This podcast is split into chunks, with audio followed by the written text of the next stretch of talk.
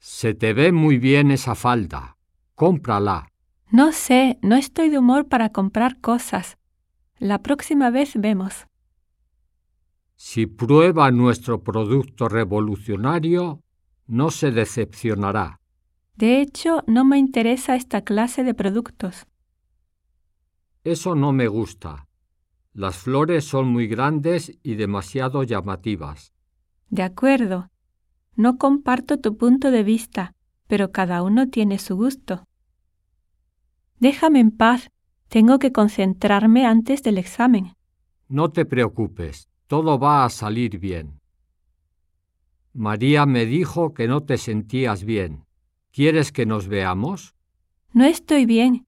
Quiero estar en casa. Yo te llamo después. Muchas gracias. Supe lo que te pasó y estoy preocupado por ti. Si quieres, ven a la casa.